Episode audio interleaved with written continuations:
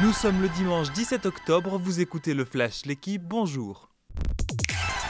Avec Paqueta, tout va pour l'OL. Sur le banc après son retour tardif de sélection, le Brésilien a tout changé hier face à Monaco. Entré à la 66e minute à 0-0, il a d'abord lancé Léo Dubois qui a obtenu un penalty sur un tacle d'Axel Dizassi. Penalty transformé par Karl Toko et Cambi. À la 90e, c'est encore lui qui lance Emerson d'une passe aveugle avant le but de Jason Denayer. Lyon est provisoirement 5e de Ligue 1 après 10 journées. Monaco reste 7e à 2 points des Rodaniens. À la maison face à Lille, Clermont se rebiffe. Hier en fin d'après-midi, les Auvergnats ont battu les Nordistes 1 à 0.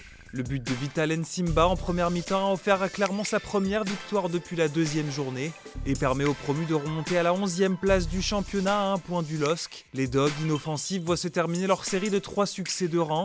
Mercredi, ils recevront le Séville FC pour leur troisième match de Ligue des Champions.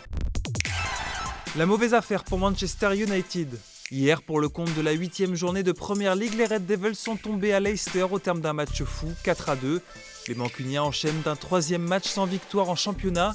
Pendant ce temps, leurs rivaux s'éloignent. Trois points devant, Manchester City assure face à Burnley avec un succès 2 à 0.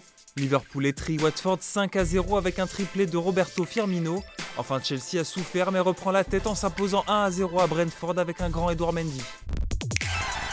Le Racing plombe Toulon et revient sur le podium.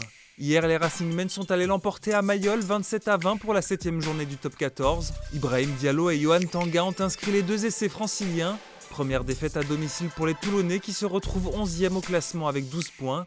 Pour le Racing, c'est la deuxième victoire à l'extérieur. Les Ciels et Blancs sont 3e avec 20 points.